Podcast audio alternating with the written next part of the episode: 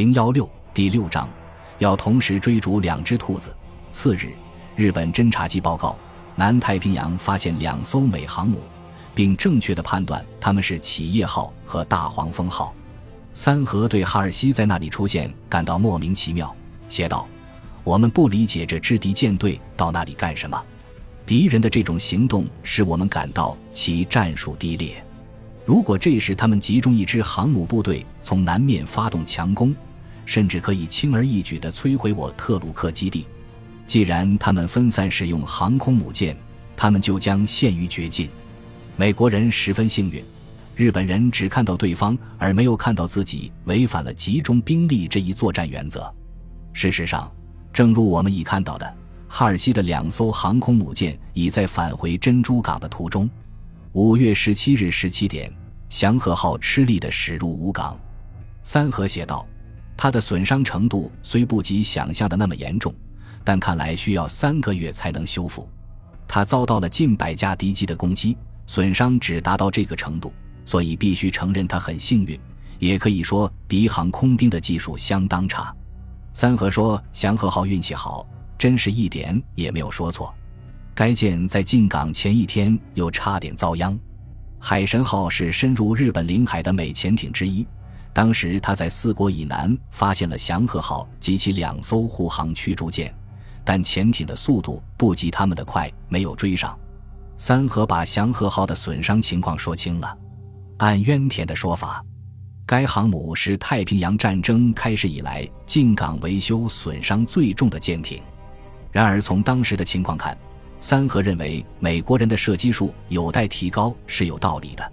但是，美国人的绝大多数鱼雷之所以未能中弹，是因为鱼雷质量太差，有些鱼雷即使直接命中了目标也没有爆炸，有的入水太深，从目标舰下方通过，未能伤及敌舰。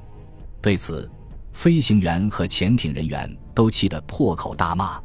不过，对美潜艇的战绩不可过于鄙视，情况很快就有了改观。在祥和号进港的当天，五月十七日，海神号艇长查尔斯·希可可·帕特里克海军少校因未能追上那艘日航母的懊悔心情得到了一些安慰。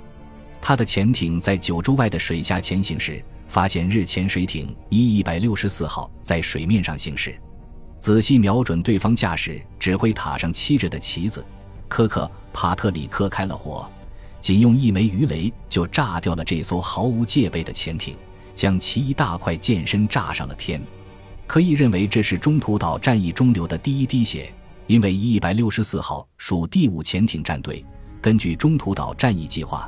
该战队是组成日潜艇警戒线的重要部分，取代负伤的清水担任第六舰队司令的小松海军中将未完成山本赋予的极为重要的任务——侦察美舰队的活动情况，需要使用能调集的所有潜艇。在位于马绍尔群岛的夸贾林岛的老式训练用巡洋舰相取号上，他派出以宫崎武春海军大佐为司令的由伊一百二十一号、伊一百二十二号。一百二十三号潜艇组成的第十三潜艇分队，悄悄通过太平洋石底下位移西北约五百海里处的弗伦奇弗里格特沙洲。我们早已交代过，他们将在那里待命，并为两架川西二式远程水上飞机加油。五月十七日，日本人的注意力也集中到受伤的祥和号上，因为山本、宇垣及其他参谋正在上面视察。与三河一样。宇垣也表示，祥和号的运气好，未受到更大的损失。宇垣在日记中说，悼念了近一百名阵亡海军人员，其中四十名是机组人员，探望了伤员，对烧伤人员表示了慰问。三河随同视察后，在日记中简洁地写道：“这是很好的作战经验。高桥少佐及其他四十人的阵亡可谓重大牺牲，但是可以告慰他们的是。”他们的牺牲换来了击沉两艘敌航母的辉煌战果。在评价当天训练演习时，南云可没有那么豁达。他的飞行员与第八巡洋舰战队进行了对抗演习。该战队行驶速度相当快，达到三十节，但为了让对方表现好一些，故意只转了四十五度的弯。然而飞行员的成绩仍然糟糕得很。南云说。水深只有四十至五十米，可是有十三左右的鱼雷没有击中目标。视察祥和好后，与原与军令部第一课人事课课长中原义一海军少将就对珍珠港作战中的阵亡人员追加两级这一棘手问题进行了讨论，是否按第一航空舰队的请求实行对所有阵亡人员追加两级的制度，或者对谁都不追加，这对海军内外都会产生很大的影响。我们达成了协议。决定按以前规定对选定的少数人员实行此项制度。宇垣对当天的决定做了上述归纳。显然，他担心这次开了先例，以后就很难办。在大规模的战争中，不可能对所有阵亡人员追加两级，否则就抹去了各种荣誉的区别。另一方面，海军已经给予袖珍潜艇人员这种奖赏，如果撤回，会使整个帝国感到愤慨。唯一不伤海军面子的办法是对第一航空舰队好言相劝，让他们同意只对经挑选的少数人追加两级。据宇垣说，山本非正式地同意了此项决定，并命令第一航空舰队向海军省提交他们认为需享受这种追加的人员名单。山本和宇垣本该知道草鹿办事很公正，不会在他那些光荣阵亡的官兵中进行挑选的。五月十九日十三点，当大和号停泊在驻岛时，南云和草鹿来到舰上。草鹿再次与山本讨论了这个问题，但结果仍然是坚持既定方针。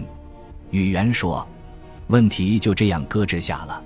海军内部的这场争论是一种令人不安的先兆，否则根本不值一提。”随即，潜艇人员被授予荣誉，但飞行人员却被忽视了。这一情况清楚地表明，联合舰队仍然没有把飞行员看作自己的海上亲兄弟。同一天，三河与黑岛就第二战列舰战队问题争论起来。三河倾向于将他从联合舰队调出，用于训练，而黑岛坚持认为应让他参加中途岛战役。三河心神不宁，担心美太平洋舰队不会如他们所料的那样出现，这样。他所预期的这次大规模突然袭击的主要目的就达不到了。然而，五月二十日，山本向舰队所有作战部队下达了正式命令，按演习时的规定参加战斗。命令中包括了对中途岛、夏威夷和阿留申群岛敌方实力的估计。阿留申群岛不屑一提，因为除荷兰港外，那里没有美军的重要设施和兵力。日本人推断。日军对中途岛发起进攻后，美军在夏威夷一带可能出动下述部队：二至三艘航空母舰，二至三艘特种航空母舰，两艘战列舰，四至五艘 A 型巡洋舰，三至四艘 B 型巡洋舰，四艘轻巡洋舰，约三十艘驱逐舰以及二十五艘潜艇。截至五月二十日，日本人对大型航空母舰、各类巡洋舰。驱逐舰和潜艇的估计均准确无误，但是美国人在中太平洋没有特种航空母舰，没有战列舰，而且到参加会战时，只有八艘巡洋舰和十四艘驱逐舰留在中途岛一带，其余各舰均已派往阿留申群岛。日本人估计美航空母舰为二至三艘，是基于下述可能性。报道说，已经沉在珊瑚海海底的航空母舰中，也许有一艘只受损伤“大黄蜂号”，其下落对日本人仍是个难解的谜。也许就在太平洋上。这一估计还考虑到在夏威夷一带可能有美军飞机，一旦出现紧急情况，他们可立即被派往中途岛。